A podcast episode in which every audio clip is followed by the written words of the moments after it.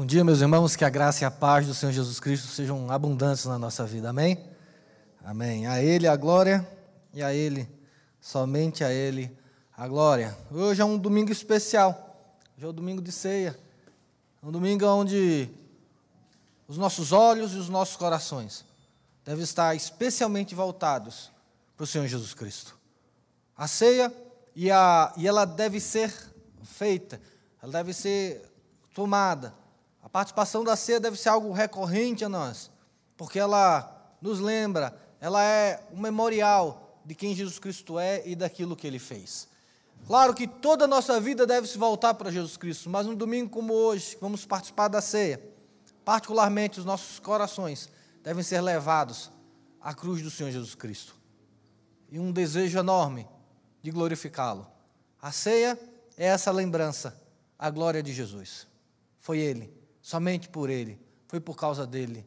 Não há mérito em nós, não há nada positivo em nós que pudesse atrair Deus em nossa direção.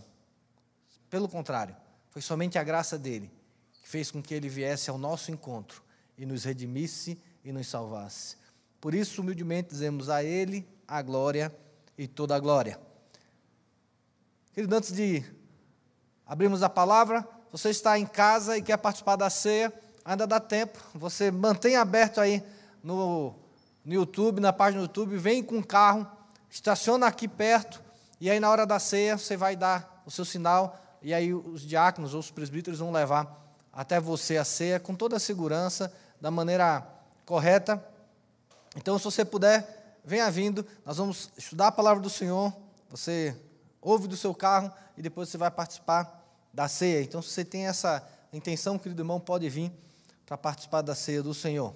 Vamos abrir a palavra de Deus mais uma vez no Evangelho segundo Mateus, capítulo 5. Nós vamos continuar falando sobre o Sermão do Monte, estudando o Sermão do Monte.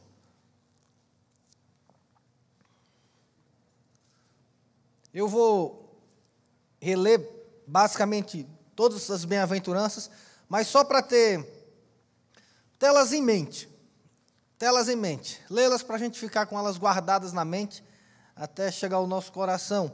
E aí nós vamos ler hoje até o versículo 14, só para um contexto, mas nós vamos focar no versículo 10 ao 13. Diz assim a palavra do Senhor: Vendo Jesus as multidões, subiu ao monte, e como se assentasse, aproximaram-se os seus discípulos, e ele passou a ensiná-los, dizendo: Bem-aventurados os humildes de espírito, porque deles é o reino dos céus. Bem-aventurados os que choram, porque serão consolados. Bem-aventurados os mansos, porque herdarão a terra. Bem-aventurados que têm fome e sede de justiça, porque serão fartos. Bem-aventurados os misericordiosos, porque alcançarão misericórdia. Bem-aventurados os limpos de coração, porque verão a Deus.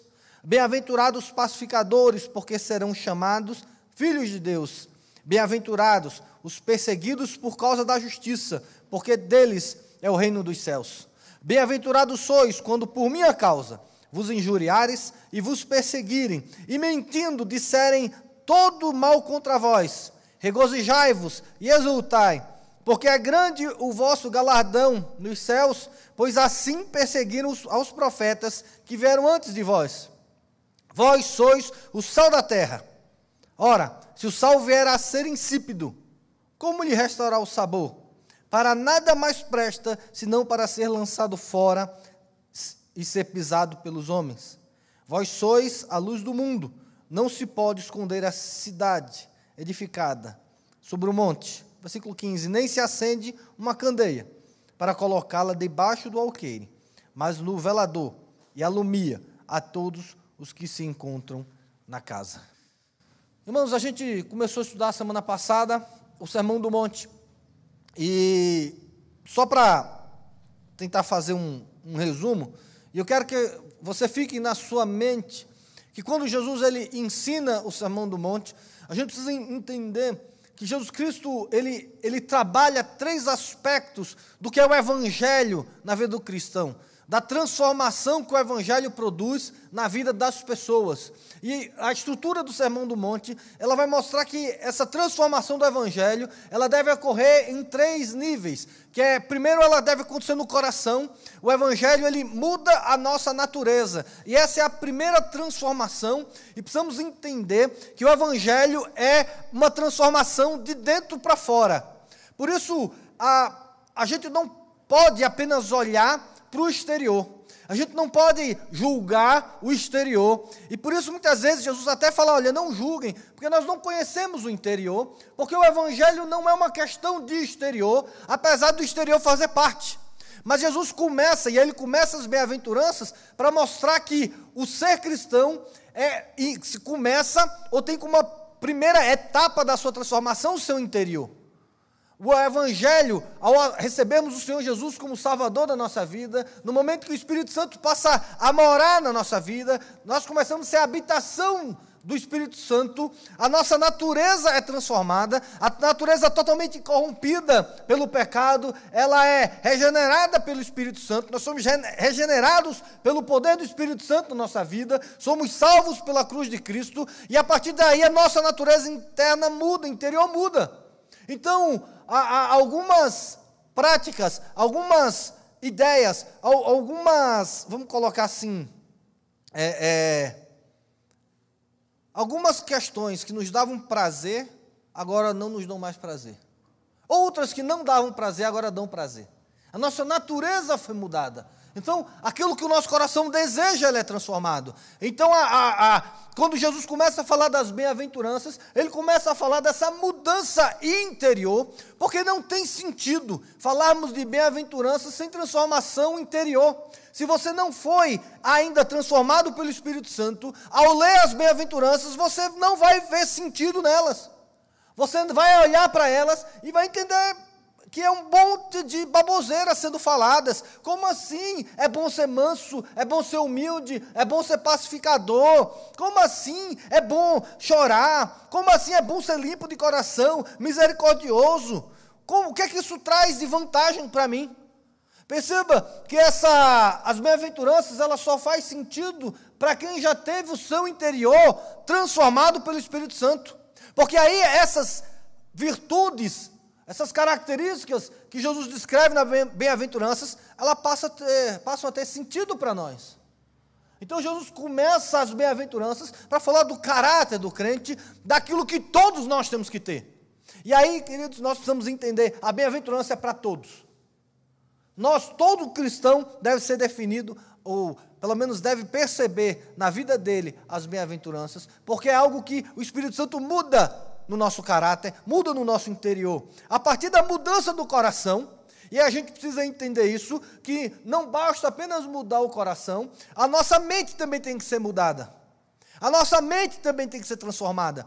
E aí, se você vai ver que Jesus, a, a partir, depois da, depois das bem-aventuranças, ele vai começar a falar alguns conceitos, ele vai começar a mudar algumas ideias, algumas mentalidades, alguns conceitos errados que os judeus tinham.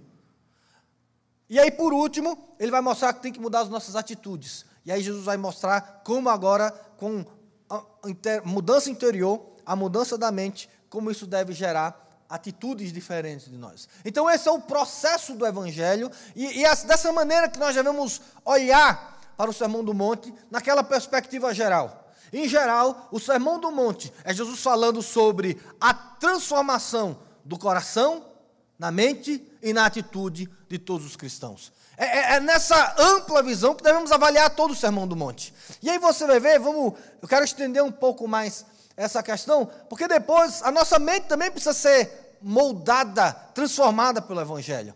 E aí, para mim, o melhor exemplo disso é os discípulos.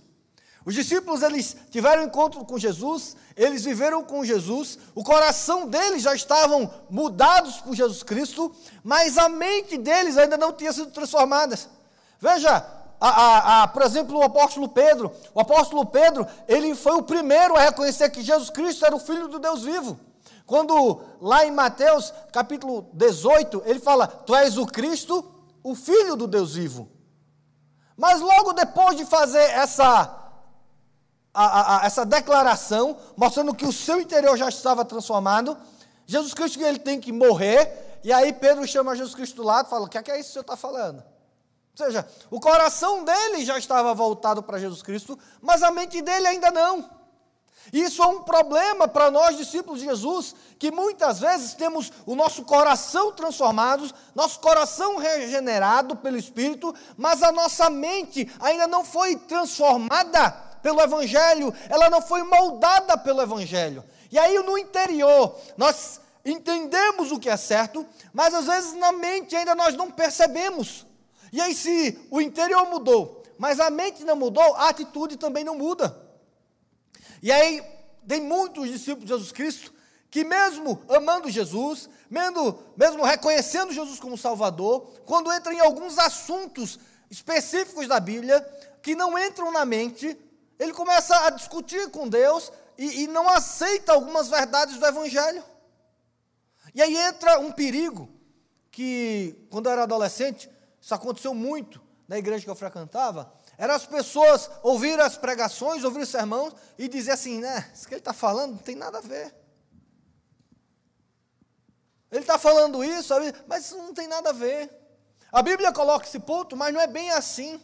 E aí na mente nós começamos a lutar contra a palavra, contra a verdade da palavra, contra as teologias que existem na verdade. E aí o que acontece? Nós começamos a moldar o evangelho ao nosso pensamento, à nossa racionalidade, ao nosso entendimento. Então o nosso evangelho, ele passa a ser um evangelho nosso e não de Jesus Cristo. Por isso é importante permitir que a nossa mente seja transformada também pelo poder do Espírito Santo na nossa vida. Que o evangelho mude a nossa mente, para que a nossa cosmovisão, a maneira que como a gente vê o mundo, seja semelhante a como Deus vê o mundo, ou como o evangelho mostra que o mundo é.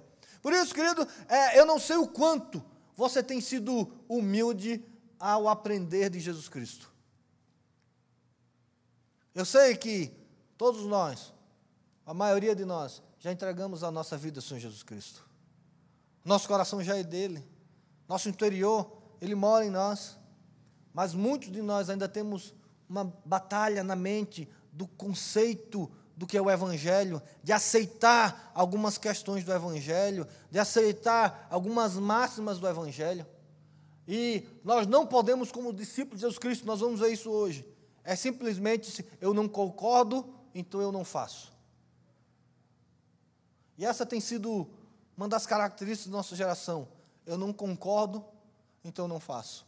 Ou então, né, é exagero demais para mim. E não existe uma humildade para que a nossa mente seja transformada. E por isso eu quero me deparar do versículo 10 ao versículo 13. Porque ao ler essas palavras, eu não sei você, mas ah, isso inquieta, não cabe na minha mente muito bem isso que Jesus ensina. Não se encaixa muito bem com a, com a minha teologia ou com a maneira como eu construo o Evangelho. Veja, volte a sua Bíblia quando ele diz assim: Bem-aventurados os perseguidos por causa da justiça. E essa é uma, uma das coisas, um dos ensinamentos que não entram muito bem na mente. Como assim perseguidos pela justiça? Como assim perseguidos? E aí depois Jesus ainda continua: Bem-aventurados sois quando por minha causa vos injuriarem e vos perseguirem, e mentindo disserem tudo, todo o mal contra vós. Também não entra na nossa mente. Pela geração que vivemos, pelo momento que vivemos de paz, de liberdade religiosa, essas palavras às vezes não fazem muito sentido para nós.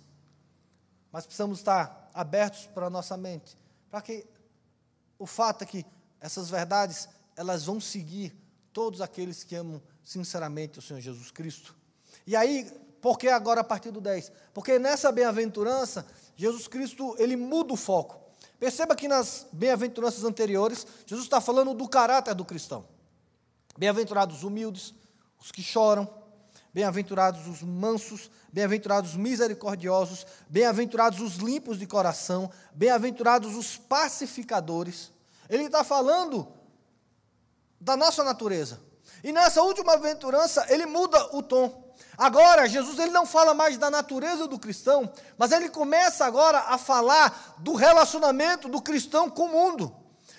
Jesus está começando a falar de questões no Sermão do Monte internas, da natureza, do nosso caráter, e na última bem-aventurança ele muda, ele sai de nós e vai agora para o nosso relacionamento de nós para com o mundo. Então, Jesus começa a falar: Bem-aventurados sois se viveres assim. Bem-aventurados sois, e cada bem-aventurança tem a sua recompensa. E é interessante que nessa bem-aventurança, ou na última bem-aventurança, porque a bem-aventurança do versículo 11, talvez ela seja uma, uma, uma, um destrinchamento, uma explicação do que ele falou no versículo 10. Ah, ele fala da recompensa, e ele fala assim: Bem-aventurados os perseguidos por causa da justiça, porque deles é o reino de Deus. Perceba que essa é a mesma recompensa da primeira bem-aventurança. Bem-aventurados os humildes de espírito, porque deles é o reino dos céus. Olha como é interessante, como nessa última bem-aventurança, a recompensa é a mesma da primeira. Óbvio que reino dos céus e reino de Deus aqui isso é a mesma coisa, é o mesmo sentido, é a mesma ideia. Então Jesus começa a falar, e aí na hora que ele sai do caráter, ele agora mostra o relacionamento do mundo, e ele fala assim: Bem-aventurados sois quando, por causa da justiça, fores perseguido. Quando você for perseguido por causa da justiça. E aí a ideia aqui não é ser justo. A ideia aqui é por causa da justiça de Deus. E a ideia aqui é bem-aventurados sois porque quando fores perseguidos, porque são imitadores de Jesus Cristo. Quando você entende que Jesus Cristo é a justiça de Deus, e agora você vive o padrão da justiça de Deus. E aí talvez você diga assim, mas por que eu seria é, perseguido pela justiça? E algumas coisas eu quero trazer nessa manhã, e na minha mente a primeira que vem é que Viver a justiça de Deus significa viver de maneira impessoal. A justiça, ela é impessoal. Deixa eu tentar explicar bem isso. Quando eu busco a justiça e a justiça de Deus, viver essa justiça, essa justiça é igual para qualquer pessoa. No Evangelho não existe dois pesos e duas medidas. A justiça de Deus, aquilo que Deus diz que é certo, é certo para todo mundo, e aquilo que Deus diz que é errado, é errado para todo mundo. E quando você começa na sua vida a ser assim, você vai começar a ser perseguido. As pessoas vão começar a não gostar de você. Você vai começar a ter problema com outras pessoas. Porque, no fundo, nós não buscamos a justiça, nós buscamos nos dar bem. Dificilmente a gente quer ser justo. A gente quer a justiça ao nosso favor. Ah, quando a gente entra em litígio com alguém, a gente não está preocupado se o, justiça, se o juiz vai ser justo ou não. Se alguém que a gente gosta é condenado, a gente não está preocupado em ser justo, necessariamente. Se alguém que a gente gosta faz algo que merece repreensão, a nossa tendência é ser mais brando com essas pessoas. E aquele que não é mais brando e é igual, ele começa a criar inimizade. Eu já falei algumas vezes com os irmãos, se você quiser ter um inimigo eterno, é, fale mal para os pais da educação que eles estão dando para os seus filhos. Você criar, quer criar inimizade com alguém, comece a criticar a maneira como os pais criam os filhos. Você vai, garanto a você, você vai ganhar inimigos de graça, mesmo que você fale a verdade. Mesmo que você diga aquilo que é verdade segundo a palavra. Mesmo que você mostre que o evangelho ensina de determinada maneira. Se a vida dos filhos não se tornarem caóticas, e aí os pais se responsabilizarem por isso, se você disser, olha, a maneira como você está criando seu filho, sua filha, não está não, não tá segundo os padrões do Evangelho, não está como Jesus Cristo ensinou que deve ser vivido, grande chance de você ganhar uma inimizade enorme. Não é incomum a gente ao ser repreendido ou ao repreender alguém, alguém falar assim: Não, eu fiquei chateado, não foi com o que ele disse, mas com a maneira que ele falou. Veja, quando a gente fala assim, a gente não está preocupado com a justiça. Olha, o que ele falou até está certo, mas a maneira como ele falou me fez rejeitar aquilo. Quer dizer, então não importa a justiça, a gente não segue a justiça, a gente não importa com a verdade. A gente não busca ser transformado, porque, querido, de verdade, a maneira como vem a mensagem pouco importa, desde que ela venha de Deus. Imagina agora você dizer assim: Deus mandou um anjo para falar com você, e você diz assim: Ah, não, não, eu não vou ver essa mensagem, porque não foi o anjo Gabriel que apareceu.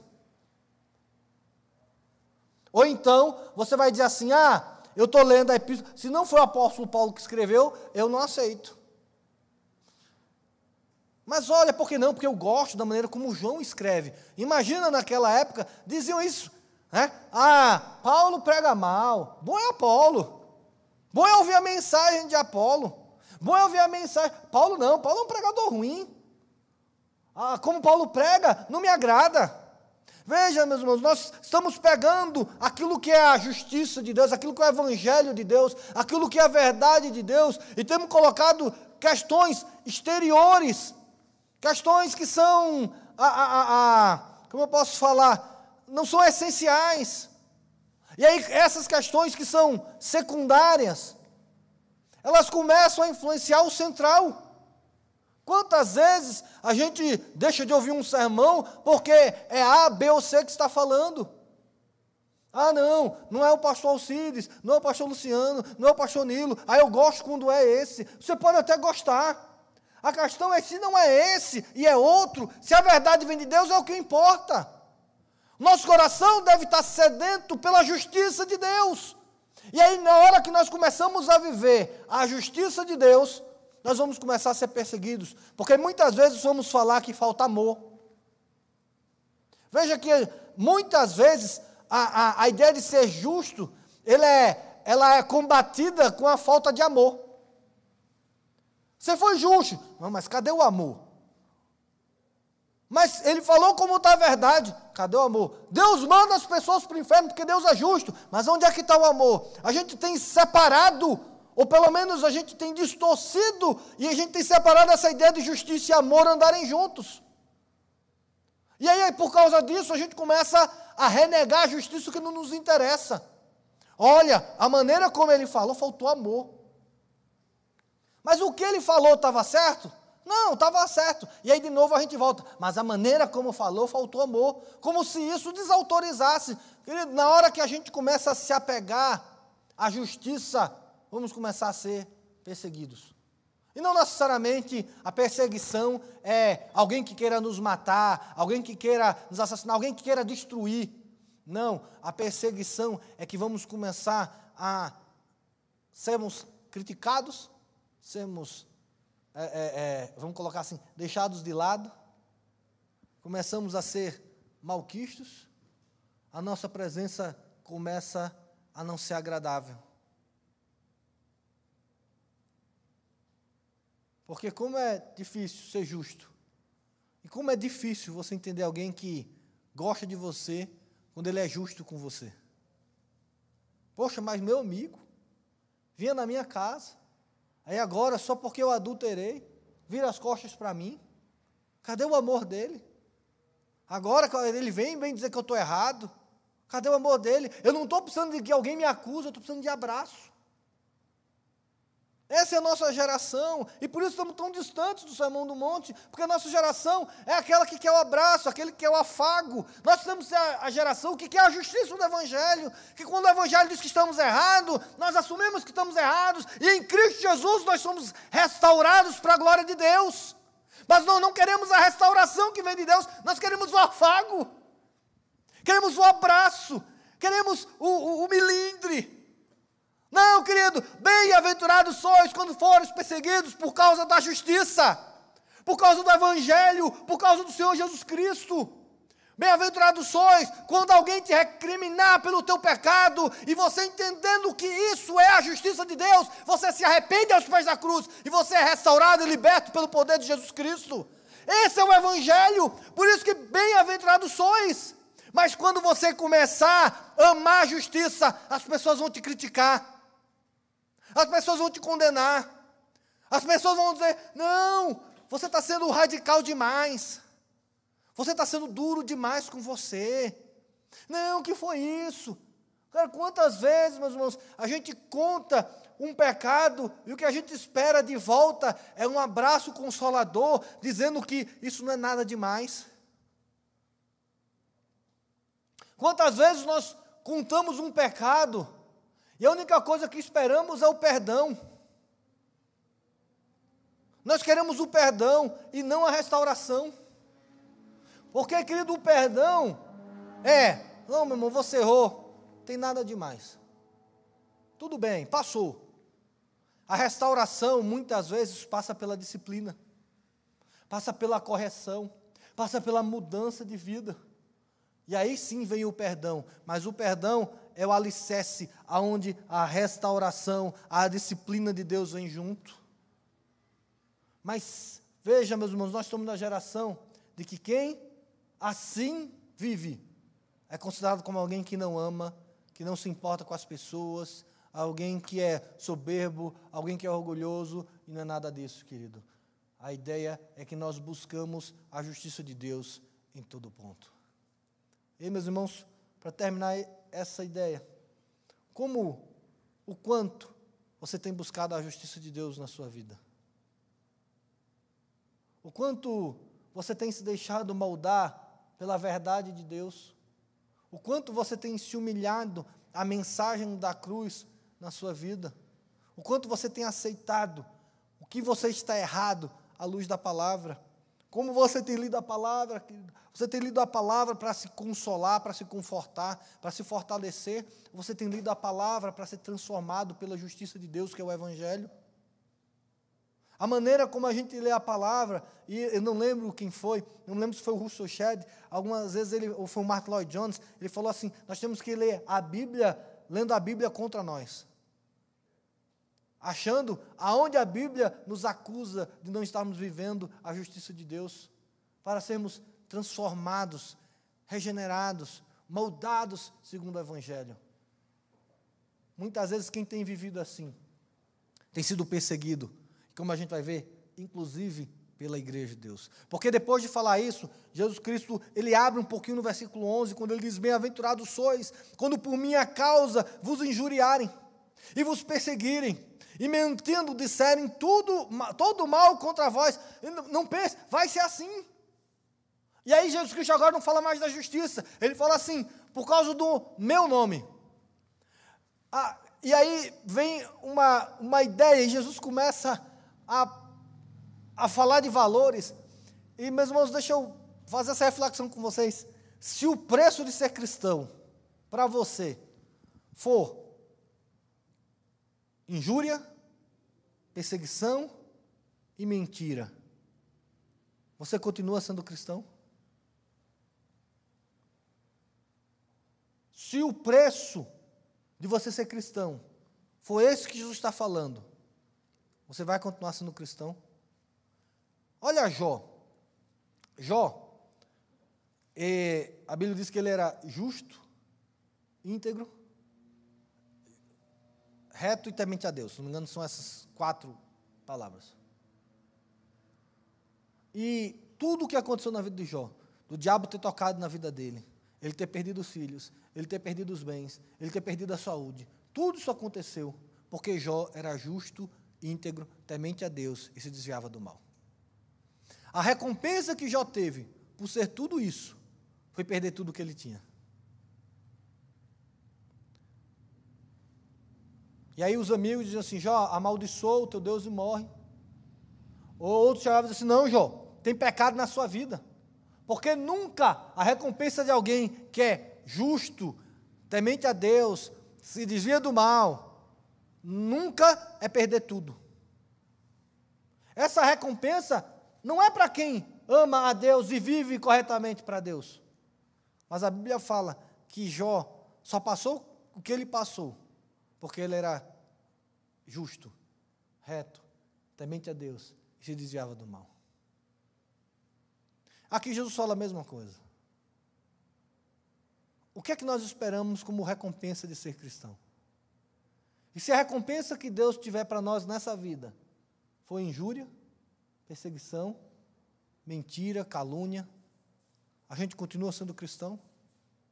A gente continua vivendo no nome de Jesus Cristo? Veja como isso era indispensável para os discípulos. Veja como isso que Jesus falou aconteceu exatamente com os seus discípulos. E veja que quem faz isso não era o mundo. Olha, continua o texto, porque ele diz assim. Aí depois ele fala: regozijai-vos quando isso acontece, que parece loucura, e exultai, porque é grande o vosso galardão aonde? Nos céus. De novo, Jesus volta para o céu, dizendo assim: você não teve nenhuma recompensa nessa vida, no céu você terá todas elas. Não vai passar em vão a sua fidelidade para com Deus. Deus não vai deixar de lado aquilo que você fez, que o agradou. Você vai ser recompensado por Ele. Talvez não nessa vida, mas com certeza na vida eterna. E ele fala assim: Pois assim perseguiram ao quem? Aos profetas que viveram antes de vós. Quem foi que perseguiu os profetas? O próprio povo judeu.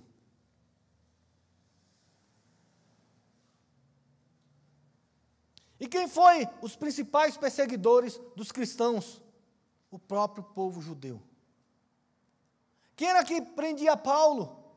Na maioria das vezes, eram judeus. Quem foi que perseguiu os discípulos? Os judeus. Quem era que prenderam os discípulos primeiramente? Quem foi que açoitou os discípulos primeiramente? Os judeus. Entenda, meu irmão querido, como essa passagem, ela se tornou verdade na igreja primitiva, e como a igreja primitiva, ela aceitou essa verdade para ela. E isso só pôde acontecer porque veio o Espírito Santo e eles viveram a plenitude do Espírito Santo. Por isso, meus irmãos, mais uma vez, é preciso entender, a transformação começa de dentro pelo processo do Espírito Santo. Depois, ela muda a minha mente, porque eu começo a entender quais são as recompensas do Evangelho, aonde estão as recompensas do Evangelho, aonde, é, é, como é que vale a pena o Evangelho, porque se sua mente estiver voltada apenas para esse mundo, é muito possível que a sua mente chegue à conclusão que o Evangelho não vale a pena. O Evangelho é loucura. Quer ver um exemplo disso? Muitas vezes, e nós na igreja muitas vezes reagimos assim. Imagina alguém que é um funcionário público, um salário bom, estabilidade, ele, porque o evangelho faz isso. Ele chega e diz assim: "Olha, estou abrindo mão de tudo, porque Deus me chamou para ser missionário. Vou abrir mão de estabilidade, vou abrir mão do meu salário, vou abrir mão do meu cargo, vou abrir mão de tudo, porque Deus me chamou para missionário no interior da Amazônia. Como é que você acha que seria a reação da igreja? Como é que você acha que seria a reação dos seus pais? Mesmo que sejam crentes. Você é louco? Vai largar tudo? Aquilo que você ganhou. Quantas pessoas almejam o que você tem e abriram mão, e você vai abrir mão de tudo? Muitas vezes, viver a justiça e viver em nome de Jesus Cristo significa que as pessoas, mesmo da própria igreja, não vão entender. Imagina, meus irmãos, como era para aqueles primeiros discípulos dizerem que eram cristãos em casa. Que ser cristão significa você ser expulso do trabalho, você ia perder seu emprego, você ser expulso de casa. Porque isso é o que aconteceu com os, os irmãos da igreja primitiva. Eles eram expulsos das suas casas, eles perdiam o seu emprego, por isso que muitos começavam a vender as suas propriedades para poder sustentar, porque muitos perdiam tudo em nome de Jesus Cristo.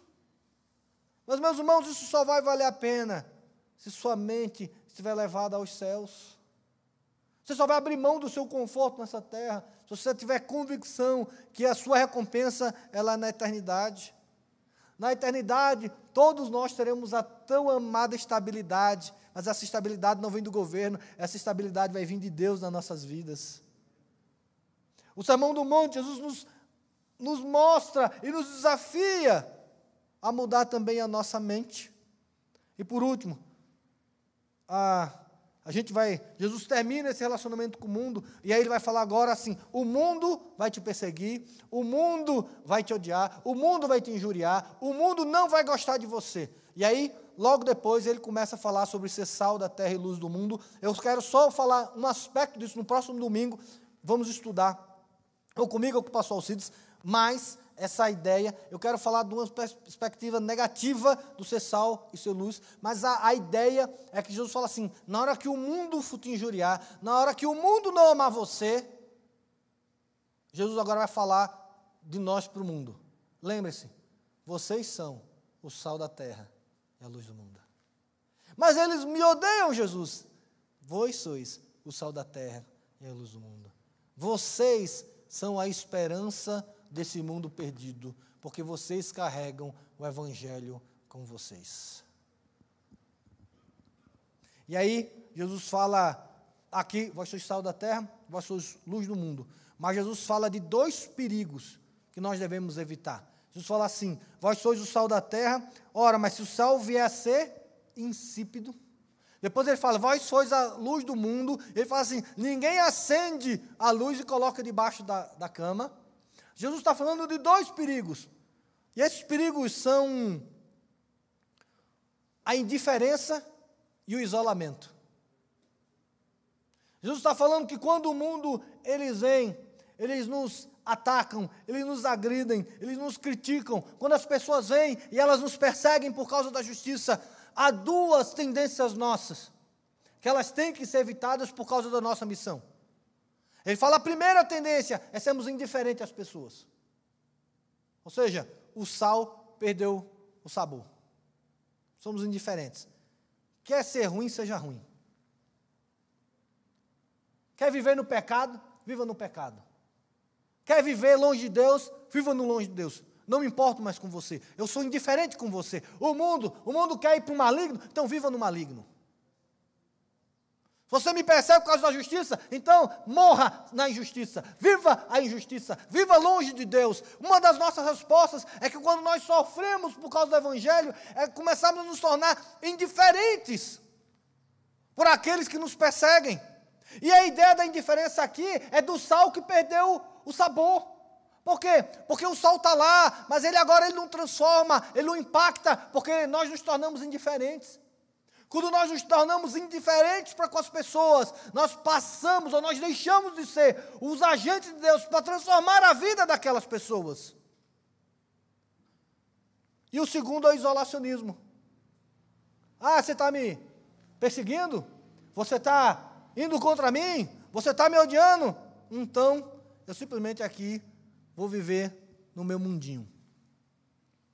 Vou me fechar dentro dessa quatro paredes da igreja e não vou me relacionar mais com o mundo. Vamos para o nosso mosteiro. Eu quero ver piedosamente, vou me afastar do mundo. Ou seja, você é luz, escondeu essa luz. O mundo não vai mais lhe encontrar. O mundo não vai mais lhe ver, porque agora você parou de se relacionar com o mundo. Você parou, o mundo não lhe vê mais, porque você não é mais luz. Então, ah, ao avaliar isso, lembre-se disso. Deus nos chamou para sermos sal e luz. Deus não nos chamou para sermos insensíveis e para sermos isolacionistas, para sermos indiferentes e isolados. Lembre disso. O mundo só tem uma solução. E essa solução é Jesus Cristo. E o mundo só vai conhecer Jesus Cristo se eu e você estivermos no mundo, transformando o mundo. Nós somos o sal. E como é bom comer comida com sal. Mas nós somos a geração hoje, e aí vou só fazer uma brincadeira, das pessoas que, quem é chique, toma café sem açúcar. Não é isso? Né? Quem conhece o café mesmo, não, café tem que ser tomado sem açúcar. Porque açúcar muda o gosto do café. Que bom, porque café sem açúcar é ruim para danar. Não, mas você se acostuma com isso. Você se acostuma com gosto ruim. Essa é a nossa geração. Não bota açúcar no teu café, deixa ele doce. Deixa a vida doce, já tem muita coisa ruim na vida. Mas nós somos a geração e a gente mostra, e o que me incomoda é que parece que assim, quem toma café sem açúcar está num patamar superior. Não é porque não, eu não tomo mais café com açúcar, eu não estou nesse nívelzinho assim de você, não. Agora eu tomo café sem açúcar, ó. Estou num nível maior, ou seja, estou tomando negócio ruim, sem gosto, amargo para danar, sem prazer nenhum, mas agora eu sou um nível maior, porque agora, olha, os experts dizem isso. Cuidado, meus irmãos, para a gente achar que a vida sem o sal do Evangelho é coisa boa. Ah, mas eu me acostumo. Se acostuma mesmo. Eu me acostumei a tomar Coca Zero, Coca Diet. A gente se acostuma. Lembre disso. A gente se acostuma com coisa ruim. Mas Deus não nos chamou para vivermos de maneira ruim. Deus nos chamou para termos a nossa vida salgada pelo Evangelho do Senhor Jesus Cristo. E a partir da nossa vida salgada, tudo que a gente faz, a gente leva o sabor do Evangelho. A gente leva o sabor do Evangelho para os nossos relacionamentos. Nós levamos o sabor do Evangelho para nossas na nossa profissão. Nós levamos o sabor do Evangelho para a igreja. Nós levamos o sabor do Evangelho para o mundo. E aí, através do sabor do Evangelho na nossa vida, o mundo vai ser transformado pelo Evangelho do Senhor Jesus Cristo. Mas se nós nos tornarmos indiferentes para com o mundo, nós vamos guardar o sabor para nós. E dizer assim: eles que morram tomando café sem açúcar. Eles que morram comendo comida sem sal. Eles vão se acostumar. Vão. O problema é quando nós começamos a nos acostumar com a comida sem o sal do Evangelho, com o café sem o açúcar do Evangelho. O Evangelho é saboroso e doce que seja assim na nossa vida. Por isso Jesus falou: Vós sois o sal da terra. Permita que o sabor maravilhoso do Evangelho esteja na sua vida. E lembre, ao ter a contrapartida do mundo, evite essas duas reações naturais que nós temos: a indiferença e o isolacionismo. Não seja indiferente com o pecador. Leve o sal do Evangelho na vida dele. Não queira se esconder do pecador. Queira ser luz, para que o pecador olhe para a sua vida e dê glória a Deus. Mas isso a gente vai falar no próximo domingo. Amém? Que o Espírito Santo aplique a sua palavra no nosso coração, que possamos viver o sal da terra e o luz do mundo. Que possamos viver essa vida saborosa do Evangelho.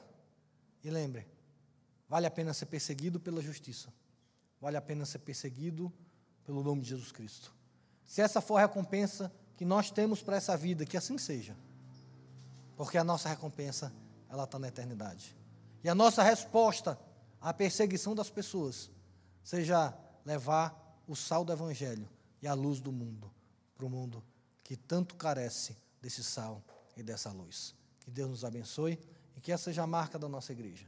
Uma igreja que nunca é indiferente e que nunca é isolada, que nunca está à parte do mundo em que vivemos.